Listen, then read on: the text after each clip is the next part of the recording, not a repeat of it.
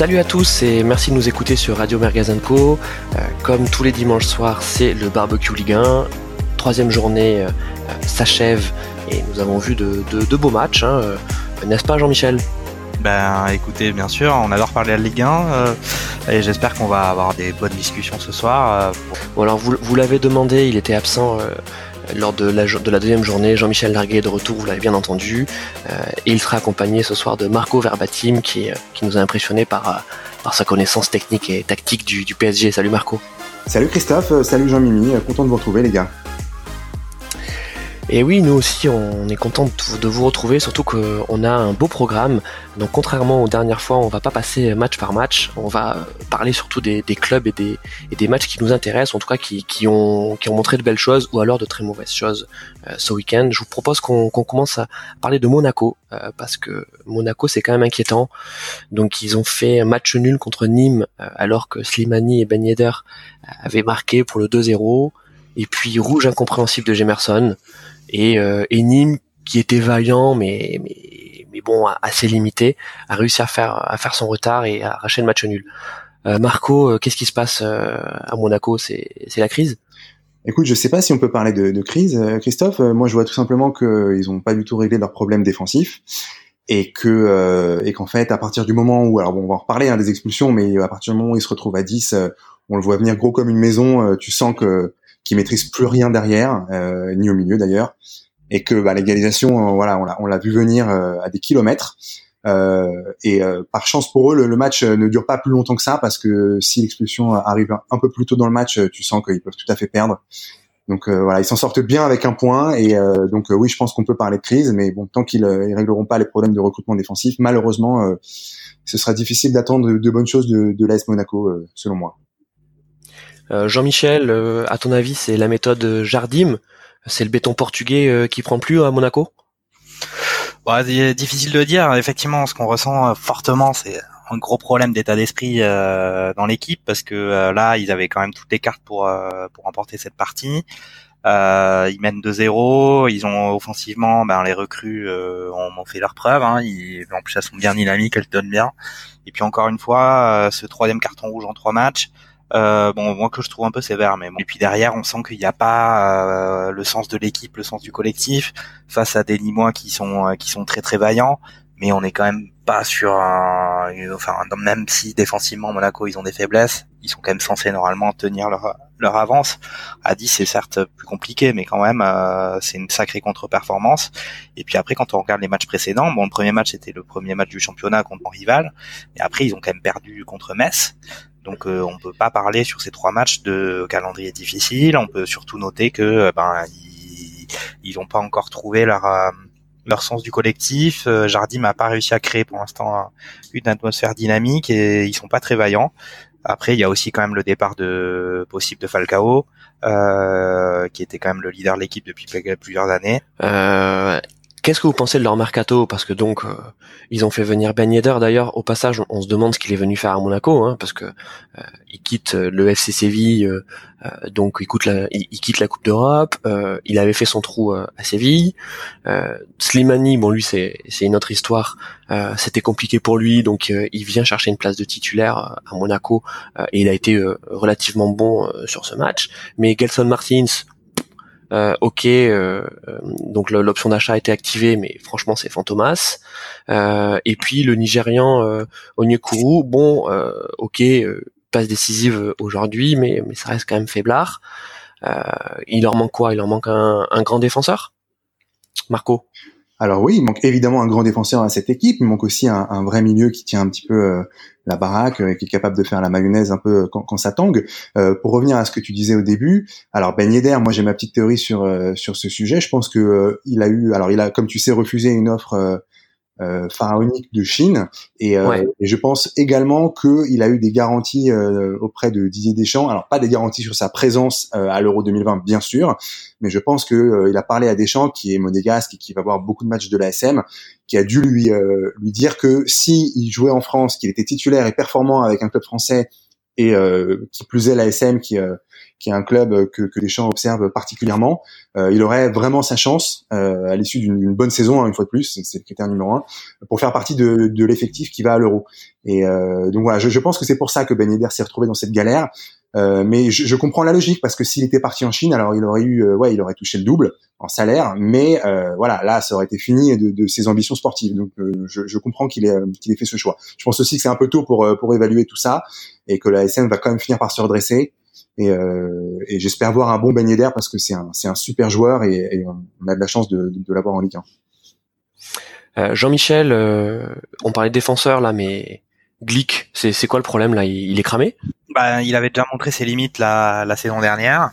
Et puis là, bon, il est tout, ils sont toujours dans le même. Euh, enfin, il est, il est dépassé très très rapidement. Donc euh, euh là, euh, je partage tout à fait euh, le constat de Marco sur la situation de Ben Yedder qui est venu à Monaco chercher une place dans, en équipe de France. Après, voilà, Monaco, ils, ils ont pas encore trouvé une comment dire une assise d'équipe donc après, euh, ils ont, en gros, quand euh, là ils menaient 2-0, ça allait bien, le ciel était bleu. Puis dès qu'il y a un petit du sable dans l'engrenage, on voit que ben à partir du moment où il n'y a pas d'unité d'équipe derrière, comme ils ont des faiblesses d'effectivement, le match aurait duré plus longtemps. Bah, ils, ils, ils, la défaite. Euh, ça aurait été très très compliqué pour eux. Bon les gars, sur euh, sur Monaco, on, on est plutôt d'accord, on est on est très inquiet. Euh, bon Marco, tu tu disais à juste titre que c'est que le début de saison, mais ça fait quand même la troisième journée, euh, trois journées, euh, deux défaites, un nul. Euh, pour une équipe qui visait clairement le podium, on en est loin. Est-ce qu'à ton avis, Marco, Jardim est en train de, de, de manger son, son pain blanc et, il est éjectable? Est-ce qu'on peut imaginer un scénario comme l'an dernier où il est dégagé en octobre? Bah écoute, sur cette question par rapport à Jardim, moi personnellement, je trouve que la gestion de de euh, la saison dernière était euh, ultra discutable. Euh, c'était un peu une mascarade de faire revenir Jardim dans la foulée. Ils ont voulu assurer leurs arrières avec un, un, mec qui connaît la maison. maintenant, est-ce qu'il est sur un siège éjectable en fait, je j'en sais rien, mais, mais la vraie question, je pense qu'il faut se poser, c'est quel est le projet sportif de Monaco? Parce qu'en fait, là, tu vends la moitié de l'équipe, tu rachètes des mecs, tu t'attends que la mayonnaise elle, elle prenne, tu, tu, peux faire venir Guardiola, Monaco. Euh, voilà, ça, ça, ça, va être très difficile pour eux. Donc, euh, euh Jardim sur un siège éjectable, j'en sais rien. Je, je sais pas si un autre ferait mieux. Euh, et si c'est pour encore lâcher 15 millions d'indemnités de, de, de, licenciement, euh, je, voilà, une fois de plus, je, je sais pas trop où va ce club au, niveau de la direction sportive. Et euh, je suis assez inquiet, quoi, parce que la Ligue 1 a quand même besoin d'un Monaco très fort, et là, on, on est quand même très loin de ça. Ouais, on est d'accord. Bon, changeons de changeons de club, euh, baissons d'un cran et parlons des outsiders. Euh, on va parler de Lille, euh, même si donc euh, Lille n'a pas joué donc ce, week-end puisque le match Lille-Saint-Etienne a été a été reporté.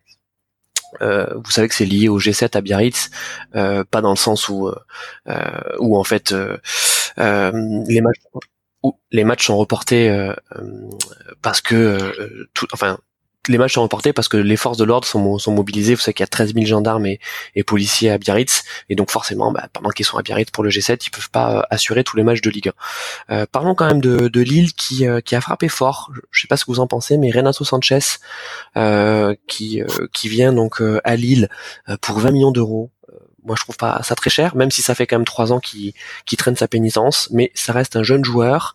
Euh, il y a une communauté euh, portugaise, donc notamment avec Luis Campos, le, le conseiller du président, euh, également Fonté, le, le, défenseur qui fait partie, qui fait office de, de, grand frère de, de l'équipe, qui peut l'aider à s'épanouir. écoutez, est-ce que, est-ce que pour vous, euh, Renato Sanchez, c'est, c'est un bon coup de poker euh, ou euh, c'est un flop annoncé? Jean-Michel. Bah, tu, je crois que tu as un peu répondu à la question en en posant coup de poker ou flop annoncé. Ça veut quand même dire que il y a beaucoup d'incertitudes. Parce qu'il avait été très prometteur, eh ben, notamment semble à l'euro. Après, il a pas du tout confirmé. C'est d'ailleurs pour ça que le Bayern le vend de pas cher. Donc ça veut quand même dire que le Bayern doute de la valeur de ce joueur. C'est bien de faire venir Piona. Moi, j'espère qu'il Marco, c'est c'est qui Renato Sanchez? C'est ça joue C'est quoi? C'est un c'est un relayeur? Bah, c'est un mec qui est assez polyvalent. C'est un mec qui peut rendre des services à plusieurs postes. Ouais, il peut faire, euh, il peut faire le 6, il peut faire le 8. Je pense qu'effectivement, c'est plutôt 8 son poste naturel. Euh, alors après, est-ce que c'est une, bonne pioche? Euh, À voir. Hein. C'est un mec qui a, qui a pas vraiment confirmé euh, ses débuts fracassante il y a quelques années. bon, il n'a pas été épargné par les blessures, mais en fait, je, je vais te dire que c'est pas très grave parce que à ce prix-là, tu prends pas, tu prends pas un très gros risque. C'est un mec qui est encore très jeune. Euh, et, et, pour qui tu vois le, le Bayern était un peu un peu trop trop relevé en, en, termes de niveau donc je, je pense qu'il a tout pour euh, pour s'épanouir euh, à Lille s'il se blesse pas, euh, avec un entraîneur qui lui fait confiance, un contexte au niveau de l'opinion, au niveau du public qui est beaucoup moins exigeant que ce qu'il a pu connaître. Donc je, je, suis assez curieux de voir ce que ça va donner. qu'est-ce qui qu'est-ce qui explique que, que Renato Sanchez est, est échoué de, cette façon au Bayern Munich? Alors tu dis que la, la marche était trop haute, mais mais c'est quoi? Il a, il a eu trop de pression, ce qu'il a fait un excellent Euro 2016, il était titulaire. Euh, il est transféré euh, de mémoire, je crois, pour 35 millions au Bayern. Euh, il est mis dans des bonnes conditions, même s'il se blesse assez rapidement, mais on lui a quand même fait confiance. Qu'est-ce qui s'est passé, Marco? Écoute, je sais pas, mais ça, me rappelle un peu le, cas de, de Drenthe. Tu te rappelles, il y a quelques années, je crois que c'était à l'Euro 2012, il avait, il avait flambé avec les Pays-Bas. On voyait que lui. Il était très jeune. Hein, il avait, je sais même pas s'il avait 18 ou 19 ans. Et le Real s'était précipité sur lui et le gars avait totalement disparu. Et, euh, et du coup, alors euh, c'est difficile de te dire ce qui s'est passé précisément. C'est un ensemble de trucs, je pense. Euh, après, on sait pas tout. Tu vois l'entourage de certains jeunes, euh, tu, tu sais pas trop la nutrition, l'hygiène de vie. Euh, euh, typiquement, alors c'est l'actualité, un mec comme Dembélé, voilà, c'est l'exemple de tout ce qu'il faut pas faire. Donc peut-être que lui, on, on, avait moins les yeux dessus parce qu'il n'est pas, il est pas français, etc. Mais il y a peut-être un, ensemble de choses, de la malchance, l'entourage, l'hygiène de vie, la marche qui était trop haute. je pense que c'est un peu tout ça. Euh, mais une fois de plus, hein, son, son, prix et, sa jeunesse font que euh, euh, le LOSC peut pas vraiment se tromper dans cette histoire. Alors tu parlais de, de Drenthe, c'est marrant parce qu'on a, on a vu passer une actu à son sujet. Donc Royston Drenthe joue toujours au foot, il a 32 ans et il vient de signer pour un club de division 3 néerlandaise. Voilà, donc on, on, suivra pas ses matchs, mais, mais, mais c'est marrant quoi. Alors donc Lille va jouer contre contre Saint-Étienne, euh, donc ce sera mardi mardi soir à la maison. Parlons de Saint-Étienne, euh, parce que c'est une équipe qui a pas fait trop de bruit euh, cet été. bon, il y a eu la, peur effectivement de l'après Jean-Louis Gasset. ils ont été plutôt malins en prenant la, solution maison avec Gislain Printemps, euh, voilà, qui a ses débriques, mais au moins euh, euh, il a la méthode Gassé à appliquer, il est, il est connu et reconnu par l'effectif. pourtant, ça reste solide. Ils ont recruté malin. Est-ce que ça peut être la bonne surprise de cette année, Saint-Etienne, Jean-Michel? Euh, ben moi, pour moi, je les mets dans les bonnes surprises potentielles parce qu'ils ont quand même un effectif qui est très intéressant. Après, c'est un effectif euh, justement, c'est marrant avec leur entraîneur. On se dit que ça va pas faire des étincelles, mais quand on voit qu'ils ont du caserie, du bout de bouse, du Hamouma, euh, on se dit que ça peut faire du beau football. Euh, bon, ça peut, ça peut croquer le ballon aussi, mais euh, en tout cas, ça peut être très intéressant et euh, ça peut donner des matchs très agréables à regarder. Après, pour l'instant, bon, on est qu'au début du championnat euh, le dernier match contre Brest. Euh, Marco, euh, en parlant de Saint-Etienne, bon, ils ont quand même quelques quelques lofters, hein, synthé, des, des mecs, voilà, qui dont ils aimeraient bien se débarrasser. il faut qu'on parle de de Diony, parce que Diony, ben voilà, c'est c'est un peu le boulet quoi. Il me fait penser euh, des joueurs, euh, on sait pas quoi en faire, comme Nolan Roux euh, d'ailleurs qui est passé par par Saint-Étienne. Alors qu'est-ce qui se passe? Il a perdu la confiance ou alors son talent a été surévalué. c'est quoi pour toi le, le problème Diony à Saint-Étienne? En fait, euh, Diony, c'est un peu l'archétype du mec qui, qui débute très fort et qui, qui est plein de promesses quand il est jeune. Et, et là, en fait, ben mine de rien, tu te rends compte qu'à la fin de l'année, le gars aura 27 ans. Euh, qu'il est passé euh, par Bordeaux quand il était jeune, ensuite il a été à Nantes, ensuite il a été au Stade Montois, ensuite il a été à Dijon, euh, puis Saint-Etienne le recrute, il est prêté je crois en Angleterre. Enfin c'est un peu un parcours cabossé. Et donc le, le, problème, moi je pense que ces mecs-là, enfin c'est un, un, problème, c'est un mal qui est très français en fait. C'est-à-dire que dès qu'ils font des bons matchs, alors surtout surtout les attaquants hein, bien sûr, et qu'ils commencent un peu à planter en début de carrière, euh, bah ça y est les gars euh, ils se sentent plus euh, euh pissés. Et, et du coup tu arrives sur des situations où à 25 ans on dit ça y est le gars il va exploser. Et t'as as un club qui qui met un peu le paquet sur lui. Et je crois qu'il a signé il avait signé en 2017 pour pour pour 4 ans et, et, presque 10 millions d'euros de, de mémoire euh, et là, tu dis putain. Et je, crois même que c'était c'était à l'époque euh, la recrue la plus chère de l'histoire des Verts. Et tu dis bah ouais, ok, pourquoi pas. Mais mais c'est pour un club comme Saint-Étienne qui euh, qui a pas non plus un, budget illimité, c'est quand même un gros pari. Et euh, alors on n'est pas on n'est pas au niveau de l'accident industriel comme a pu l'être par exemple Gourcuff à Lyon, etc.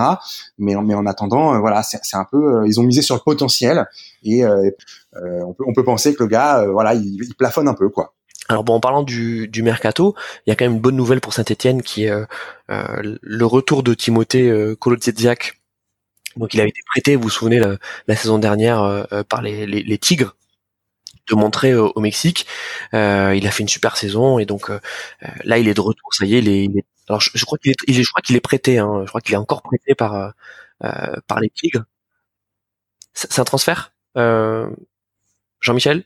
Bon, on verra si si t'es largué ou pas sur ce coup. mais mais, mais ça prouve que, euh, que Saint-Etienne reste une équipe attractive. Euh, vous avez parlé des recrues, vous avez parlé notamment de, de, de Boudbouz qui, qui est censé venir remplacer Cabella. Euh, Kazri qui est, qui est toujours là, Mvila qui est toujours là. Euh, ils ont été malins aussi en allant chercher euh, Aoulou qui, qui s'était perdu à, à Monaco. Marco, je te pose la même question qu'à Jean-Michel. Est-ce que pour toi c'est, c'est une équipe qui, qui peut être le poil à gratter de, de cette saison en Ligue 1 alors Saint-Etienne, honnêtement, moi je j'y crois pas vraiment. Je pense que le euh, l'après euh, Gasset va être assez dur à digérer. C'est vraiment un Gasset, il est, c'est un super entraîneur. Hein. il est pas, euh, il est pas très médiatique, etc. C'est un peu un mec du terroir et, et, et tout ce qu'on, ce qu'on a. Enfin, c'est quand même le gars qui faisait les séances au PSG alors que Blanc il se contentait de, de superviser. Euh, c'est vraiment, il respire le foot et, je pense c'est une très grosse perte pour pour la Saint-Etienne et à mon avis le club va, difficilement s'en remettre. Donc est-ce que est-ce que euh, la SSE sera le poil à gratter de, la Ligue 1 je, je, dirais que non. Euh, ça, ça les empêchera pas, hein, tu vois, de peut-être accrocher euh, euh, ponctuellement un Lyon ou éventuellement de faire chier Paris à, à, Geoffroy Guichard. Mais je je les vois pas du tout jouer le podium. Et, et, je pense que ça va être une année un peu de transition pour eux et que s'ils font S'ils font sans déconner quatrième ou cinquième, euh, ce sera déjà très bien. Ok, super. Euh, on vient de me dire dans l'oreillette, Jean-Michel Larguet, que euh, Colo Zediac était prêté avec option d'achat. Donc, ce qui me semble être le, la même formule que, que l'an dernier. Parlons maintenant de Nice, parce que la semaine a été mouvementée autour de Nice. Euh, on était suspendu au rachat, donc euh, se fera, se fera pas. Alors non, plus exactement, on savait que ça se ferait, mais on savait pas quand, euh, pour d'obscures raisons administratives. Ça y est, maintenant, c'est acté. Nice va pouvoir recruter tant mieux, j'ai envie de dire, même si le, début de saison de Nice est, plutôt intéressant. Euh, Patrick Vieira a bien négocié euh, les deux premières journées. Ils vont jouer mardi contre Marseille pour un match de la peur hein, pour euh, pour Marseille, faut faut clairement le dire. Jean-Michel, ça t'inspire quoi ce, ce bon début de saison de Nice et puis les éventuels recrues dont on parle, donc notamment Dolberg, le l'avant-centre de l'Ajax, qui n'était pas titulaire euh, l'an dernier, mais qui a 21 ans et, qui a un bon potentiel. Euh, Stalian Soki, donc le, jeune du PSG, s'est euh, quasiment fait également. Euh, ça t'inspire quoi Nice? Alors moi, ce que ça m'inspire pour l'instant, c'est qu'ils euh, ont surperformé sur les deux premières journées. Euh, avec euh, le fait d'évoluer dans avec un contexte du club très difficile, le fait d'avoir quand même pas mal de joueurs, notamment offensivement. ils ont réussi à remporter leurs deux premières journées de championnat. C'était assez étonnant et ça montre que bah, peut-être que Patrick Vieira euh, est peut-être un très bon entraîneur parce qu'il a réussi à mobiliser ses joueurs qui ont arraché leur match et, euh, c'est assez beau. Après, euh, on va voir ce qui va se passer. Hein. Euh, c'est aussi, il y a quand même aussi jusqu'à présent petite incertitude.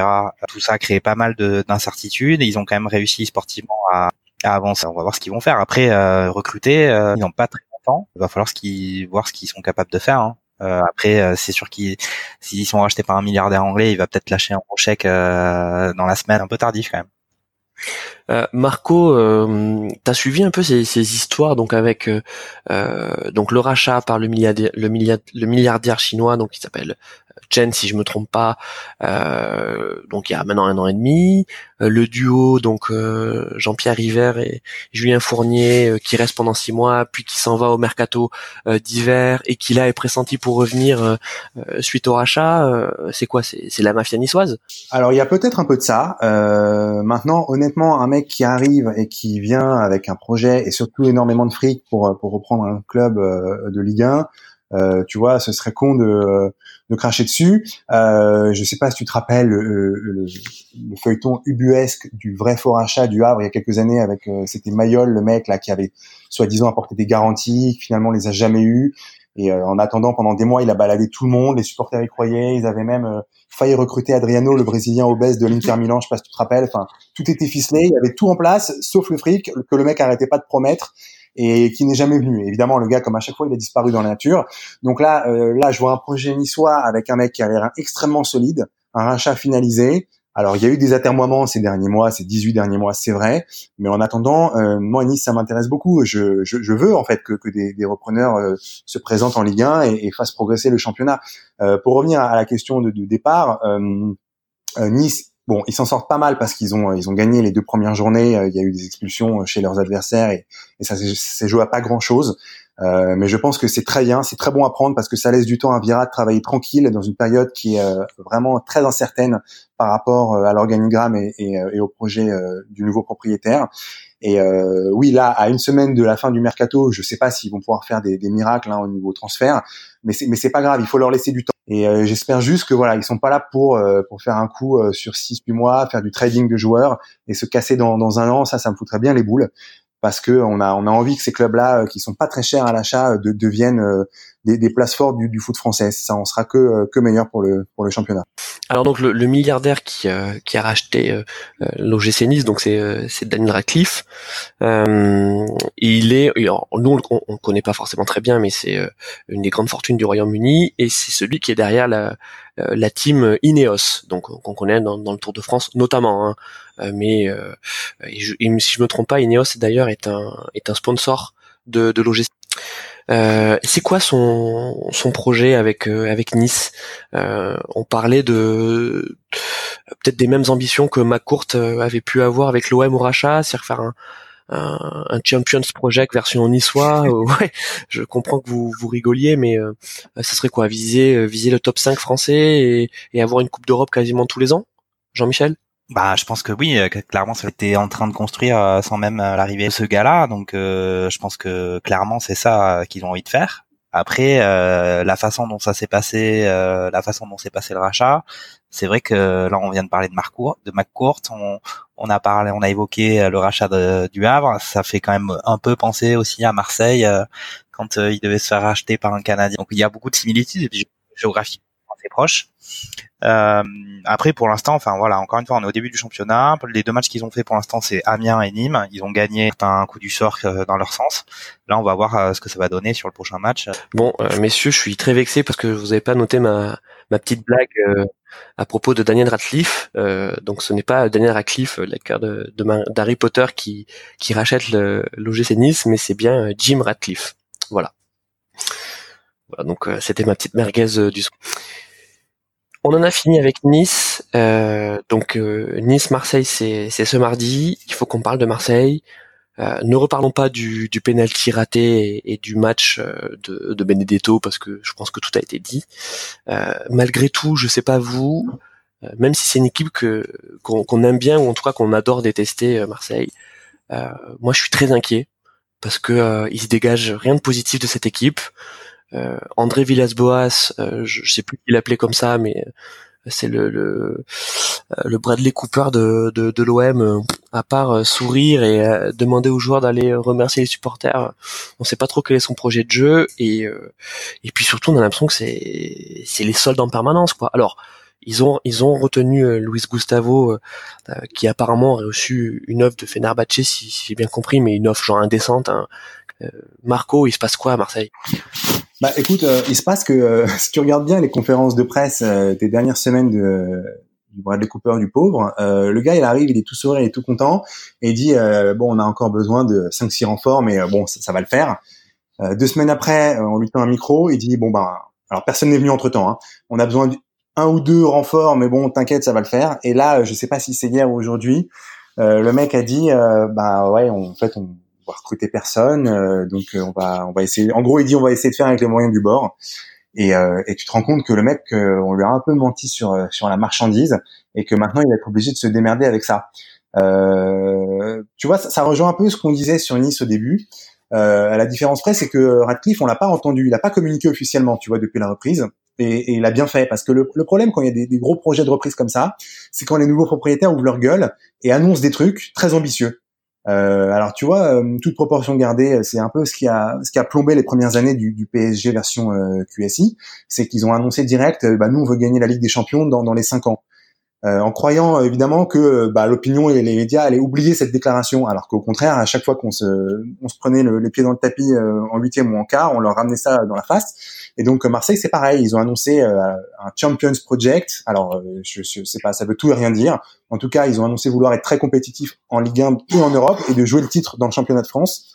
sauf que tu peux pas faire ça tu, peux faire ça si tu viens avec l'air hyper solide et que tu, mets 300 euh, millions sur le premier mercato et ensuite euh, tu, refais une grosse structure d'équipe et à petite dose tu fais des ajustements aux, intersaisons et au mercato suivant. Et c'est pas du tout ce qu'ils ont fait.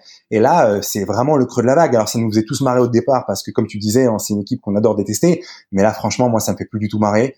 Et j'ai un peu mal à ma Ligue 1 parce qu'on a quand même besoin d'un OM euh, au moins pas ridicule. Et, là, tu te rends compte qu'en fait, ça part complètement à volo. Le directeur sportif, euh, tu sais pas ce qui se passe. Euh, l'entraîneur, il se demande où il est tombé. Et le propriétaire, on l'entend pas. Donc, donc voilà, je, suis assez assez perplexe. Euh, écoute, merci, merci Marco. Jean-Michel, on peut revenir sur le sur l'interview d'André Villas-Boas. Donc euh, à l'équipe, c'est une toute petite interview. Euh, euh, il, il, dit pas grand chose. Hein, voilà, il dit que c'est pas la situation idéale de passer dix jours sans match. voilà, il parle de Luis Gustavo et surtout il dit un truc sur Ribéry. En tout cas, l'équipe lui, pose une question. Il dit bah vous avez vu que Franck Ribéry a été recruté par la Fiorentina. Est-ce qu'il y a eu des contacts avec lui? Et Villas-Boas il dit non, non, on n'a pas parlé de Franck, on n'a pas pensé à lui. Et, je trouve ça incroyable. Alors ok, euh, d'accord, il a 36 ans, mais je veux dire, un mec comme ça, euh, il va te dynamiter un vestiaire dans le bon sens du terme, parce que je pense que l'ambiance doit être assez lourde euh, à l'OM. C'est un gagneur. ça me fait penser, tu sais, au, faux retour de Drogba après sa période Chelsea. il avait il avait 34 ans et il attendait qu'une seule chose, c'est que Marseille lui lui tende la main et, et ça n'a jamais été le cas. Qu'est-ce que t'en penses, Jean-Michel? Bah moi j'en pense que Marseille c'est un club qu'on qu'on peut adorer ou qu'on adore détester. Et je pense que clairement ils ont c'est pas un club sérieux. Et moi quand on me dit euh, Villas-Boas il arrive ils ont un problème avec le fair play financier ils ont ils peuvent réfléchir à rien du tout ou à trouver des il faut d'abord qu'ils pensent à vendre les joueurs qu'ils ont euh, qui jouent même pas. Et puis après ils, je sais pas qu'est-ce qu'ils essaient de recruter mais je pense qu'ils c'est rien. Mais clairement euh, penser à avoir un, même un, un, Ribéry en fin de carrière euh, avec le salaire quand même qui, qui va avec, ou même le Drogba de la fin financièrement était peut-être difficile pour eux. Bon, ça leur a pas empêché de faire n'importe quoi, euh, mais avec des joueurs qui, je pense, ils le pensaient, avaient plus de potentiel. Euh, là, moi, je sais pas, j'ai pas forcément suivi, mais qu'en est-il de Tovin? Euh, je pense que Tovin, il, il fait tout pour essayer de partir, ou alors il est peut-être déjà parti. Moi, j'en sais rien. Il n'y a pas de son, pas d'image.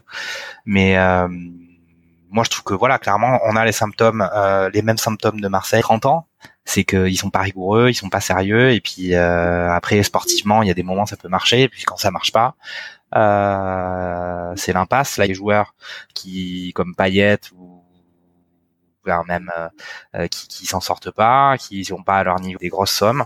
Et eux ils sont coincés. Donc là je sais pas comment ils vont sortir de cette spirale je vais vous lire un, passage donc de cette interview de, de Villas-Boas à l'équipe. Euh, donc la question c'est êtes-vous étonné par l'inertie du mercato olympien?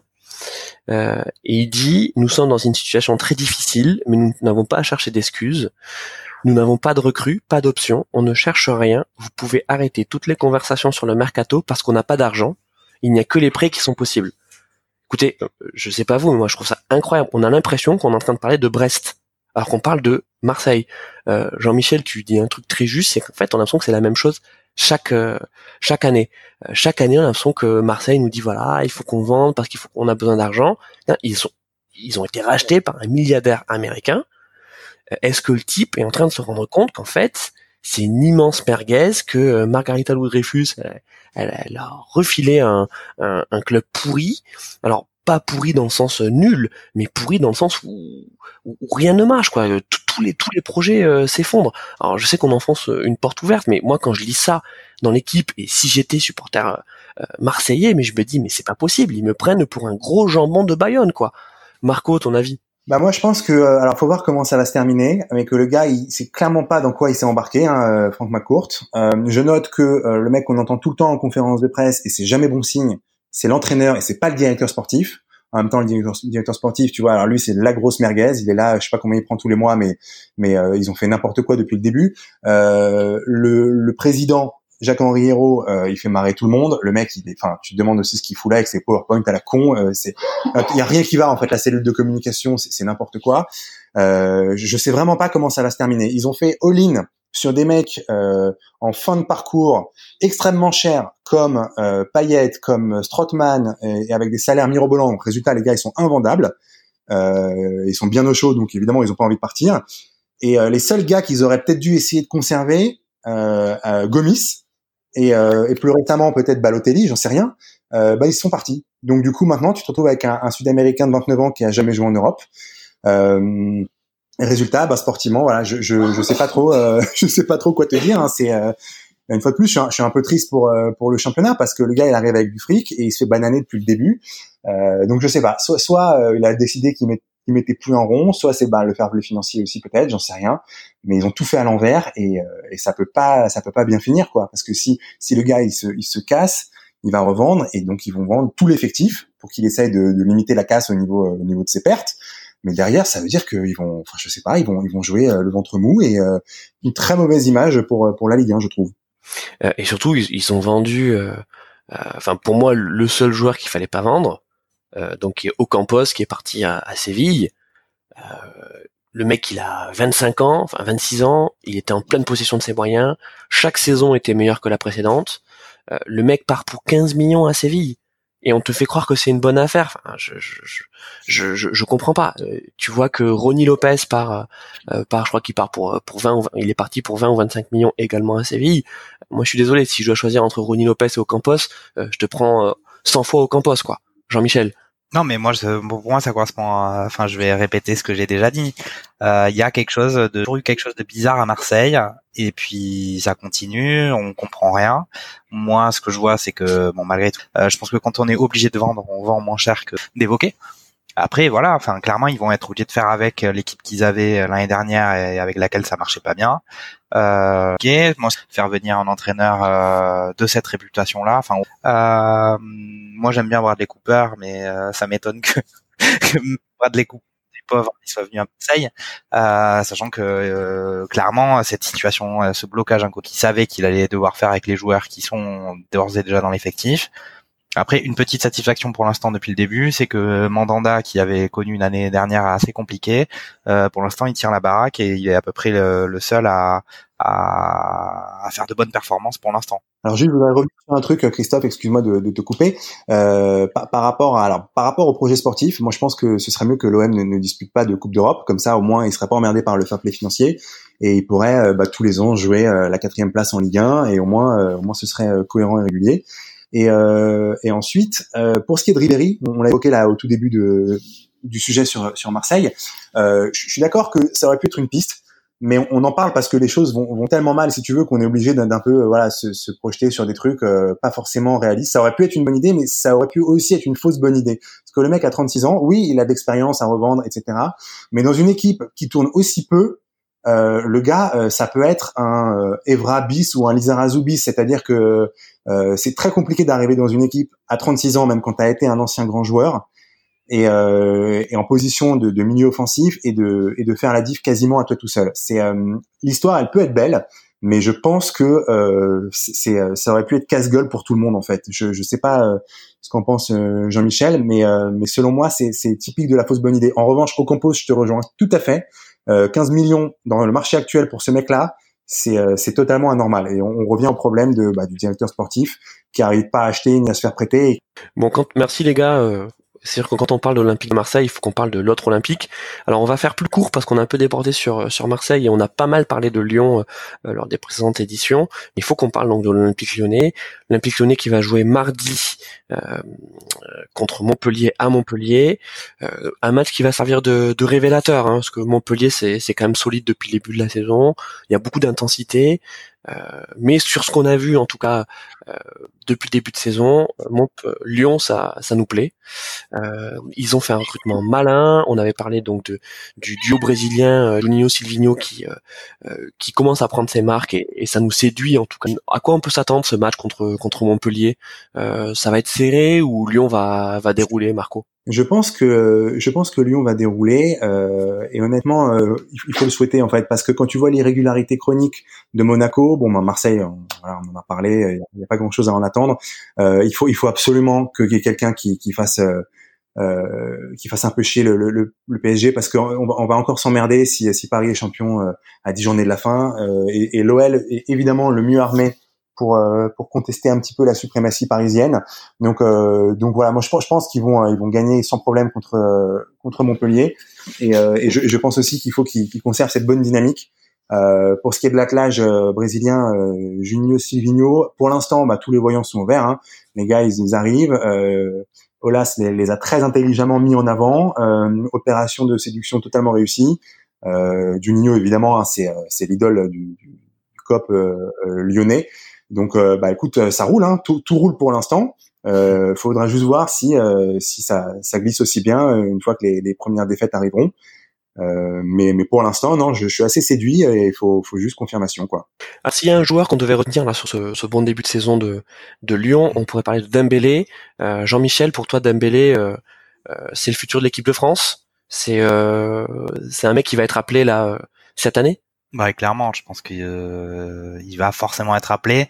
Euh, si, enfin après on est encore, euh, on parle aussi du dernier match que Lyon a gagné 6-0 où il a fait une excellente performance. Euh, ils ont l'air vraiment très solides euh, au milieu de terrain, ils sont très équipés avec aussi des jeunes joueurs qui sont très bons. Donc il aura l'occasion de briller. et forcément, forcément, ça va, ça me semble assez certain. Euh, moi, je trouve que Lyon, euh, même bah, l'année dernière, on, leur, on les avait vu faire des, des très grosses performances. Euh, on se rappelle du match à Manchester City. Euh, je les sens très bien. Euh, très solide, euh, s'emballer, c'est sérieux. Et puis pour pour rester sur sur Dembélé, c'est quoi comme attaquant Dembélé? C'est un c'est un pur neuf, c'est un c'est un pur joueur de surface ou ou c'est un un pivot, c'est un joueur qui joue la profondeur. Euh, comment on peut le, le cerner Dembélé, Marco? Je pense que c'est un mec super polyvalent. Euh, tu peux quasiment le mettre à tous les postes de l'attaque. Euh, alors après, il va falloir que bah, ça rejoint ce que, que disait euh, Jean-Mimi à l'instant. C'est-à-dire que je pense que ce gars-là sera prétendant à l'équipe de France euh, à, à plus ou moins court terme, mais je pense que pour ça, il faut qu'il se fixe à un poste, tu vois. Euh, c'est-à-dire que je pense que voilà, Mbappé clairement, il va dès que Giroud va prendre sa retraite, euh, il va s'installer dans l'axe en équipe de France et à Paris d'ailleurs. Donc euh, ce sera un joueur pour euh, pour Dembélé, mais maintenant il peut il peut s'imposer à moyen terme comme un, attaquant de de rupture sur le côté.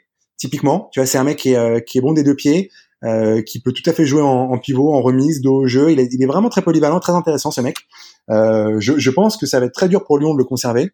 Et c'est un gars que je vois très bien typiquement à Dortmund ou en tout cas dans un championnat avec des espaces euh, Dortmund ou Arsenal ou Séville ou tous ces clubs qui sont un petit peu l'antichambre du, du top 5, top euh, top 8 européen et, et je le vois euh, dans un second temps euh, finir dans un, un, très gros club ouais. c'est intéressant merci merci les gars pour pour vos avis sur Lyon donc on, va attendre ce match contre contre Montpellier pour pour voir si le bon début de saison de Lyon se, se confirme. En parlant de, de bon début de saison, il faut qu'on parle du début de saison de Rennes. Rennes qui est donc leader du championnat, qui a gagné 2-0 contre Strasbourg euh, à Strasbourg. Alors, on peut relativiser la performance dans le sens où Strasbourg avait un match euh, de, de, de, de, barrage de, de, Ligue Europa contre Francfort, donc ils ont remporté un 0 euh, C'était jeudi soir si je me trompe pas, donc on peut imaginer qu'il y avait quand même un peu de lourdeur dans, dans les jambes. malgré tout, c'est quand même très propre Rennes. Euh, à noter l'excellent début de saison de, de, Grenier qui a été donc buteur là contre Strasbourg et de Niang également. Euh, donc ils ne sont pas deux recrues, hein, qui sont deux, joueurs qui ont participé euh, notamment à la bonne saison de l'an dernier. On parlait de bonnes surprises possibles avec Saint-Etienne. Est-ce que euh, Rennes pourrait pousser la bonne surprise jusqu'à prétendre carrément au podium et être le Lille de cette année? Jean-Michel ben, Pour l'instant, effectivement, il dégage une grande image de solidité. on peut aussi noter que jusqu'à présent, c'est un peu les on peut pas dire exactement, mais c'était une sorte de poulie d'or du championnat de France de foot, c'est-à-dire qu'ils avaient jamais rien gagné, sur lequel on sentait qu'ils avaient du potentiel, bon, notamment économique, euh, de par euh, leurs propriétaires. Et puis l'année dernière, ils ont quand même gagné la Coupe de France. Ça va peut-être aussi débloquer mentalement euh, le club et l'état d'esprit de l'équipe. Et c'est vrai que pour l'instant, c'est solide. Hein. Ils ont battu le PSG. Bon là, ils gagnent contre Strasbourg, sachant que Strasbourg, effectivement, ils avaient leur match de Coupe d'Europe. Et puis là, ils ont aligné la moitié des titulaires sur le terrain donc c'était quand même assez faible euh, en face. mais on voit que il y a vraiment maintenant une, vraie solidité, c'est une équipe sérieuse. Et puis voilà, ils ont réussi à conserver, ils ont gardé Niang. Il y a Grenier qui, après plusieurs années de grandes difficultés, a l'air de vraiment confirmer son niveau intéressant. Et puis ils ont peut-être aussi un meilleur gardien que l'année dernière avec, euh, je pense c'est Turam, tout bien. Voilà, c'est le début. Après, ils ont quand même fait des solides performances. Euh, Marco, euh, si on devait parler de, de Nyang, là, on était sur les attaquants. Euh, Nyang, il a une histoire un peu, un peu étrange. Hein. Euh, jeune talent euh, révélé à Caen. il avait fait une saison, si je me trompe pas, en 2012, où il avait enchaîné plus d'une vingtaine de matchs, alors qu'il était très jeune. Il, il est transféré à Milan. Et là, à Milan, c'est un peu compliqué pour lui il joue mais il est pas performant. Il est prêté à Montpellier, euh, au Génois, à Watford, au Torino. Et puis finalement, hop, il arrive à Rennes l'an dernier.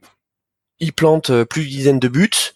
Euh, et là, c'est reparti. Euh, il a mis un super but contre Paris. Là, il remet un but contre contre Strasbourg. Euh, mec à 24 ans. Bon, internal sénégalais. Qu'est-ce qu'on peut dire sur Nyang, Marco C'est c'est un top 3 buteur du championnat?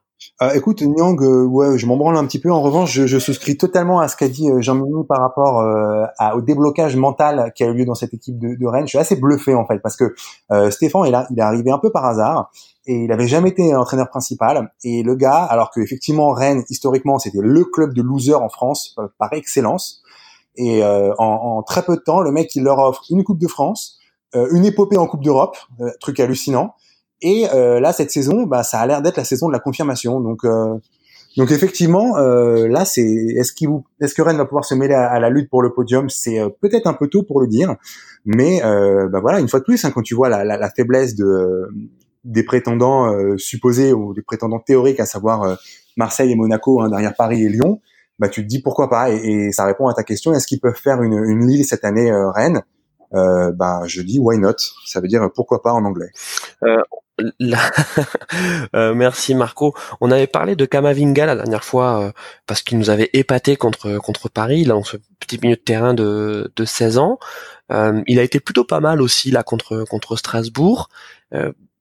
comment on peut expliquer le, le, succès de, de Rennes? Alors tu parlais de, de Julien Stéphan, mais mais c'est quoi? C'est c'est le fait d'avoir réussi à garder l'ossature historique, même si le capitaine Benjamin André est parti à Lille. c'est moi j'ai du mal à j'ai du, mal à m'expliquer ce cet aussi bon début de saison. J'aime bien Rennes, euh, mais je m'attendais pas à les voir euh, aussi haut. Euh, Jean-Michel par exemple. Ben, tu l'as dit, hein, ils ont conservé quand même une partie effectivement le départ d'André qui jouait, qui était très solide, un, pilier de l'équipe depuis quelques temps. Euh, sais que ça allait quand même un peu plus lourd. dans leur rendement. Visiblement, c'est pas le cas. Ils ont quand même aussi un gars comme Borijo qui est vraiment extrêmement intéressant au milieu de terrain. Euh, on a Grenier qui a l'air de vraiment euh, force. Et puis après, voilà, ils ont Kamavinga euh, qui fait des très belles performances, donc ça fait déjà un milieu de terrain très solide.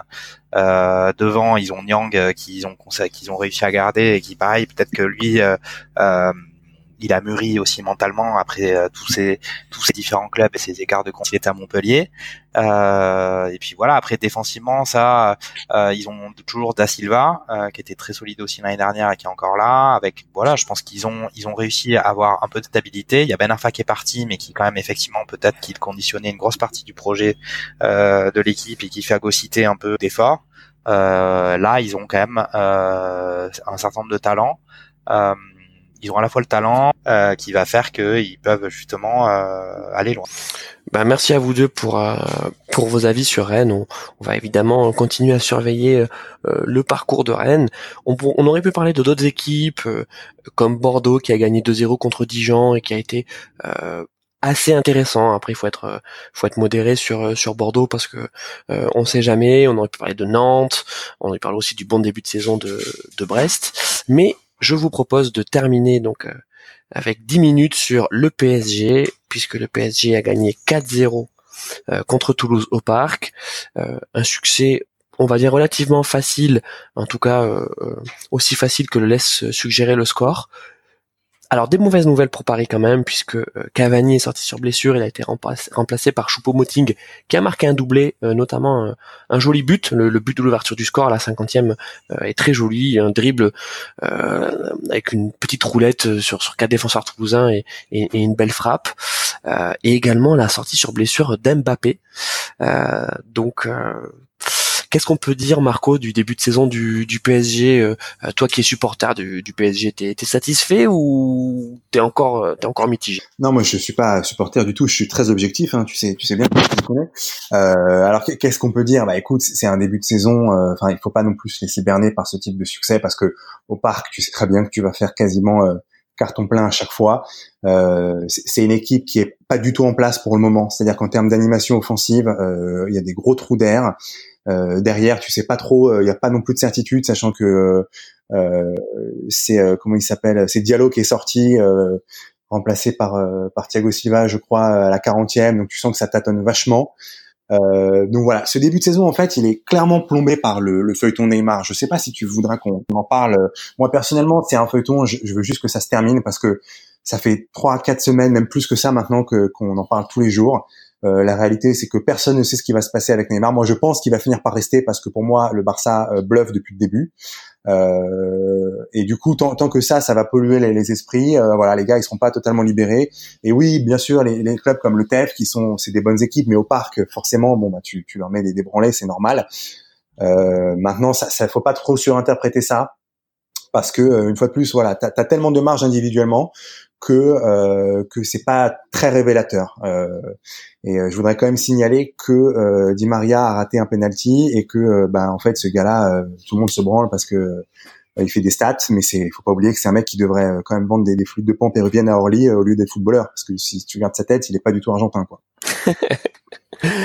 Jean-Michel, ton avis sur le PSG Ben alors si on parle du match Toulouse, c'est quand même carrément il y a il y a il y a, y a deux classes d'écart annoncées par par beaucoup comme étant des prétendants à la descente qu'ils arrivent euh, au parc avec euh, l'intention de garer le bus devant la surface. Et puis euh, à chaque fois c'est 4-0 l'année dernière c'était 6-2 et je pense que ce ce match-là met en lumière, problématique pour Paris, c'est que là ils ont ils ont Cavani et Choupo-Moting, après ils ont Mbappé qui est blessé, donc là qui sait qui va rentrer? Neymar qui, du mercato, donc c'est quand même beau, toujours pas amélioré, c'est faible par rapport aux ambitions qu'ils peuvent avoir. Après voilà sur ce début de championnat, ben voilà ils ont déjà perdu, ils ont encore tout à montrer. Neymar, pollue énormément. On voit que Tuchel, il est presque là à la mi-temps, il y avait 0-0 sportivement et puis c'est quand même euh, pour l'instant euh, ils ont encore rien prouvé. Ça reste à évaluer longtemps parce qu'il n'y a pas de toi cache pas le fait de Neymar qui est des joueurs importants. Alors là où je vous rejoins tous les deux, c'est qu'effectivement euh, l'équipe de Toulouse de, de ce soir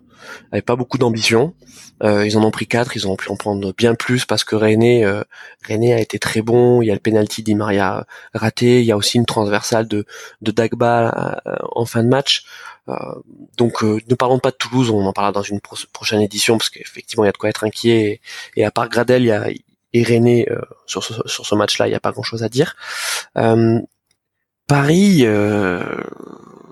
enfin, c'est quand même très étrange. Euh, pareil, c'est une équipe qu'on adore détester ou en tout cas que qu'on aime bien. Hein.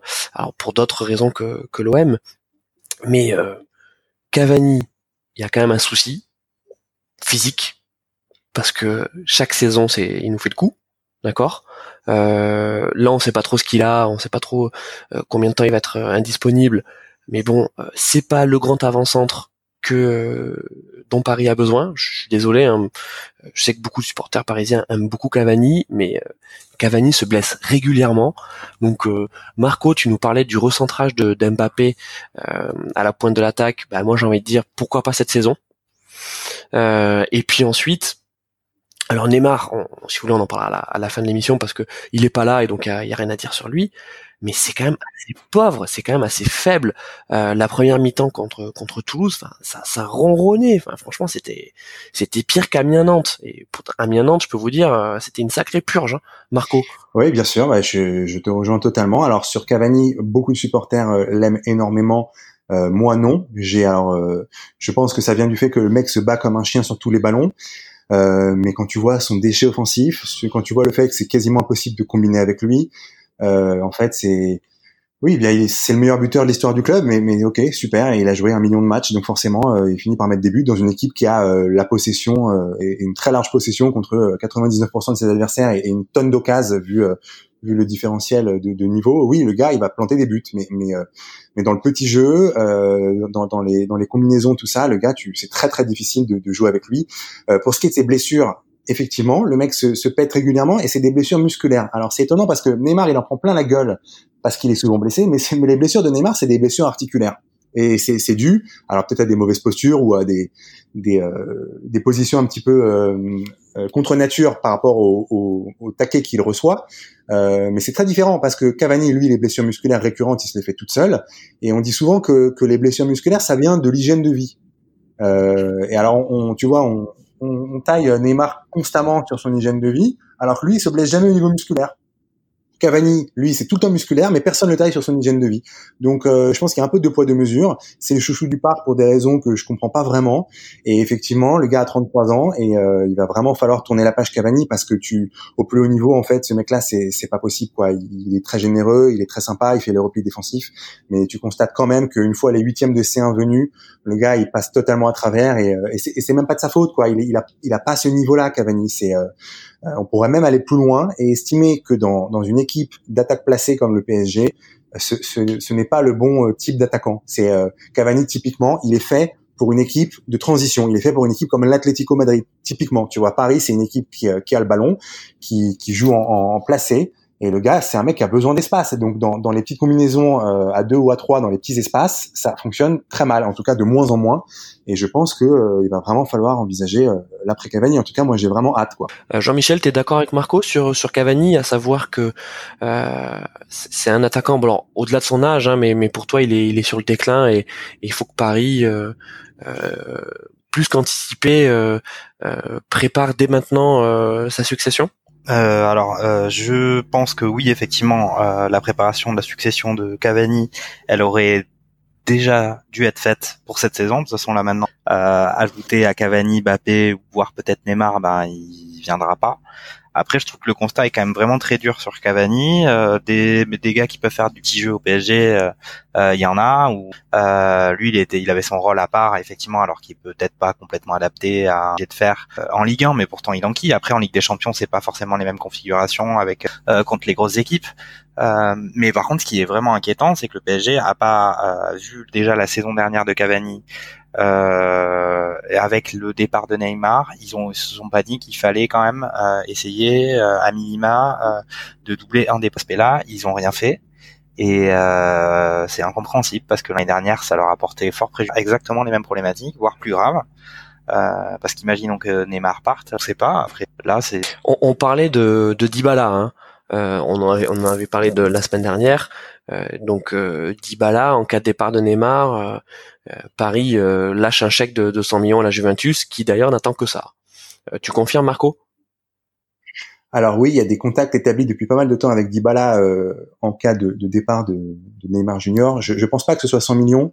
Je pense que euh, c'est plutôt aux alentours de 60-70 et je pense qu'à ce tarif-là, c'est une affaire parce que euh, il a juste fait une mauvaise saison l'an dernier, mais avec Cristiano dans les pattes, euh, voilà, c'est un peu normal.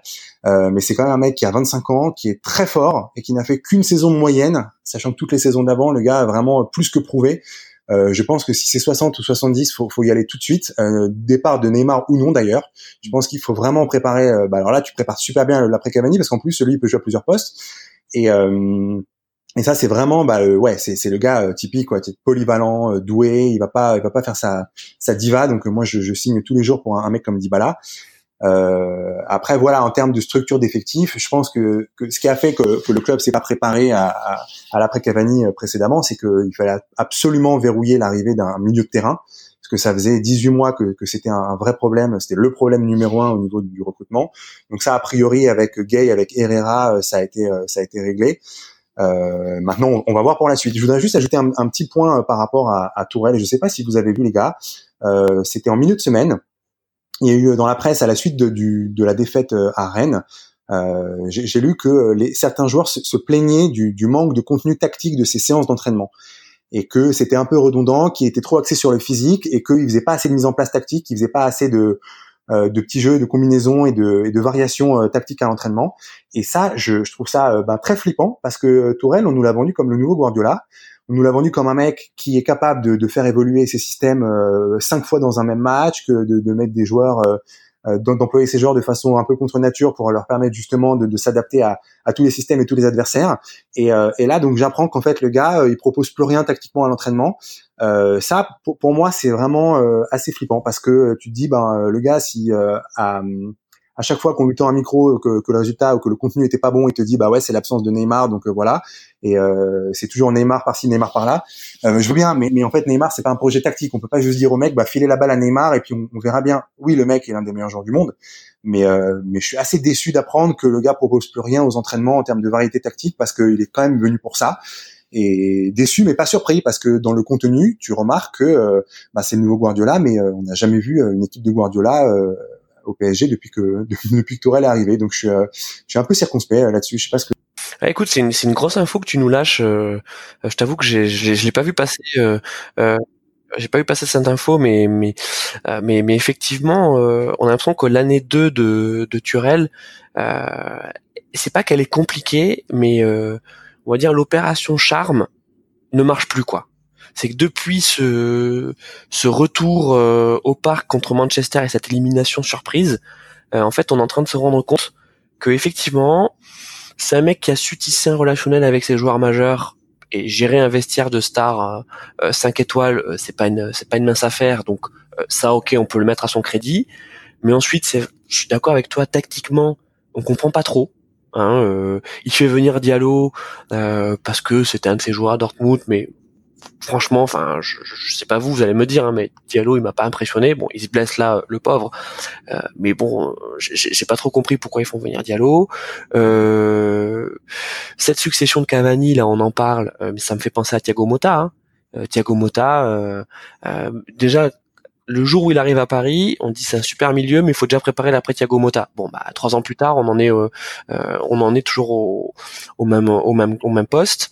et puis, c'est pas, enfin, Mbappé, c'est un joueur exceptionnel, mais euh, c'est quoi ces consignes? Qu'est-ce qu'on lui donne comme consigne à Mbappé? Tu fais ce que tu veux sur le terrain, ou tu joues un peu plus sur l'aile, ou tu redescends, tu défends pas, euh, tu viens dézoner dans l'axe? Euh, c'est assez illisible.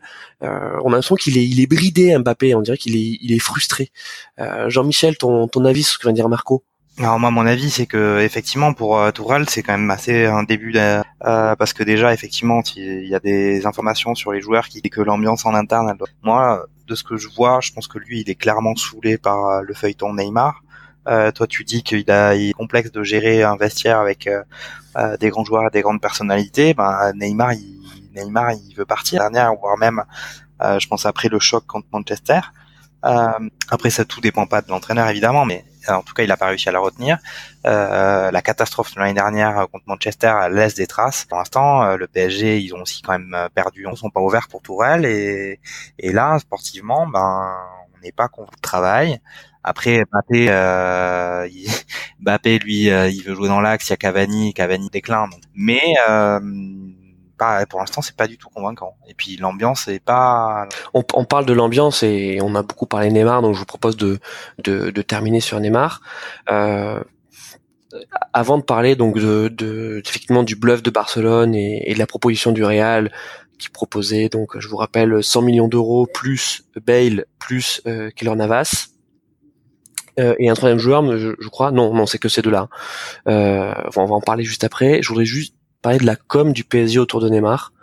Moi, un truc qui m'a toujours impressionné euh, au Real Madrid avec Cristiano, parce que, ok, c'est un super joueur Cristiano, mais je pense que si on devait donner un, melon d'or à quelqu'un chaque année, je pense que Cristiano, depuis le début de sa carrière, il l'aurait euh, sans peine. Euh, et donc, un mec comme ça à gérer, franchement, c'est impossible.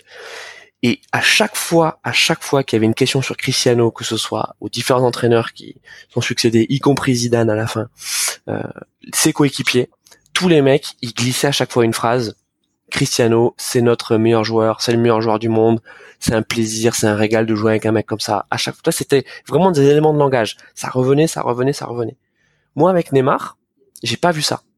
Je vois. Alors oui, t'as Verratti qui dit oui, on est meilleur, on est meilleur avec Ney. Euh, euh, non, mais c'est pas ça. Je tu veux faire, euh, tu veux faire rester Neymar, mais tu lui redis à quel point c'est l'étoile, la star du projet, et c'est la raison pour laquelle on l'a fait venir. Et le type, en fait, tu lui, tu lui mets de la brosse à reluire, mais mais mais pour 15 ans, quoi. Qu'est-ce que t'en penses, Marco?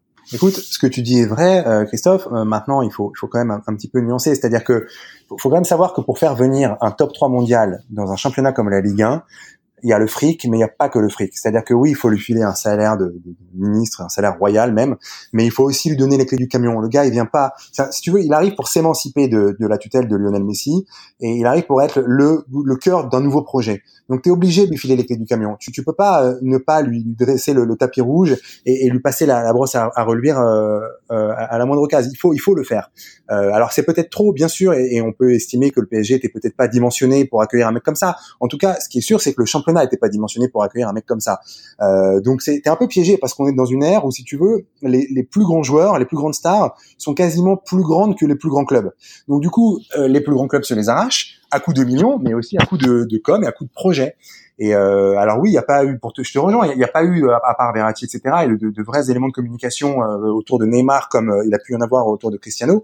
Euh, en revanche, là où je te rejoins pas, c'est que Cristiano, quand tu dis qu'il est ingérable parce qu'il a le melon d'or chaque année, oui, le, mec il se kiffe et il monte ses abdos à, la moindre occasion, mais, mais le mec tu le trouveras jamais euh, jamais à pas d'heure en train de se biturer la gueule dans un bar à pute. Ça n'existe pas avec Cristiano.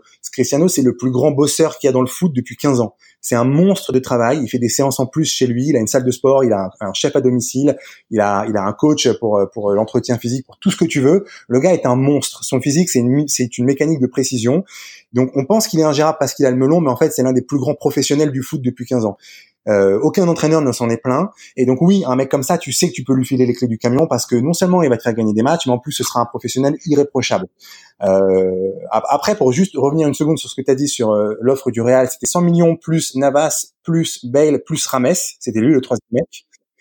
Mais il faut, mais il faut savoir que d'après mes infos, il n'y a, a, jamais vraiment eu une telle offre émise de la part du, du Real Madrid, et que je, je pense que c'est c'est Leonardo qui s'est arrangé pour faire fuiter euh, de façon assez subtile euh, qu'il y avait une offre euh, pareille en, s'assurant que ce serait pas démenti par le Real, histoire de, de peut-être forcer le Barça à se bouger le cul, j'en sais rien. Mais concrètement, cette offre a jamais été d'actualité. Euh, D'ailleurs, je, je m'interroge sur la pertinence parce que sur le papier, bien sûr, tu dis bah 100 millions plus Navas. Alors Navas c'est parfait, il nous faut un gardien. Euh, en revanche, euh, et Rames en mode diva ingérable. Alors là, t'es servi. Hein. Là, les gars, je peux te dire, ils te, ils te retournent la maison et en plus avec les salaires qu'ils ont, ils sont invendables derrière. Ils approchent la trentaine tous les deux. Euh, J'étais pas du tout pour moi dire oui à, à, ce deal, mais de toute façon ça ça se fera pas. Mais donc en tout cas oui, bah Neymar en fait tu vas être obligé de composer avec lui là, tel que c'est parti, il va rester. Euh, et ce sera un mariage de raison euh, pour un an et c'est aussi son intérêt d'être bon, de fermer sa gueule et de, et de jouer. de toute façon avec Leonardo maintenant c'est c'est fini les passes droits. Ça prendra un peu de temps au niveau de la transition, mais euh, mais il va faire comprendre à tout le monde qu'il faut rentrer dans le rang et, euh, et qu'il faut euh, il faut commencer à, à, faire le taf sur le terrain parce que là euh, il y a eu trop de, de laisser aller dernièrement, trop de caprices, on a on a trop passé l'éponge. Et, et, et, désormais, même, même un mec comme Neymar est, à même de comprendre, si tu veux, que, que lui, c'est bon quoi. Il a 27 ans. Euh, S'il veut gagner un ballon d'or un jour, il faut qu'il se sorte les doigts. Et, euh, et ce sera pas autrement quoi. Donc, donc je, pense qu'on va avoir un bon Neymar cette saison, si toutefois évidemment son, son physique tient, ce qu'il ce faut espérer. Jean Mimi sur Neymar euh, s'il reste à Paris, euh, qu'est-ce qu'il faut faire pour que pour qu'il fasse une bonne saison? Faut faut faut lui faire de la calinothérapie, faut l'envelopper de bisous. Euh, c'est quoi la solution? Alors euh, déjà pour revenir à ce que tu as dit précédemment euh, sur le fait de le câliner tout ça, moi il me semble que la communication du PSG euh, dès le début du mercato c'était quand même plus ou moins d'essayer de lui montrer la porte quand même. Donc c'était certainement pas euh, de le câliner. Après là, visiblement, euh, moi depuis joueur sens euh, sportif ou économique, en l'état, il est blessé, il n'est pas très particulièrement performant, surtout dans évidemment dans les dans les gros matchs. Et puis après, avec tout ça sportif, sa valeur marchande, le PSG. donc après, il y a un peu tout à reconstruire avec Neymar. On peut se dire que peut-être que le fait de, de ne pas avoir réussi à quitter le PSG lui aura mis du plomb dans la tête et bondir. Euh, après, du côté du PSG, oui, effectivement, il, c'est quand même, ça reste un très, un excellent joueur. La vérité, ça sera sur le terrain, et c'est là, c'est là où on l'attendra.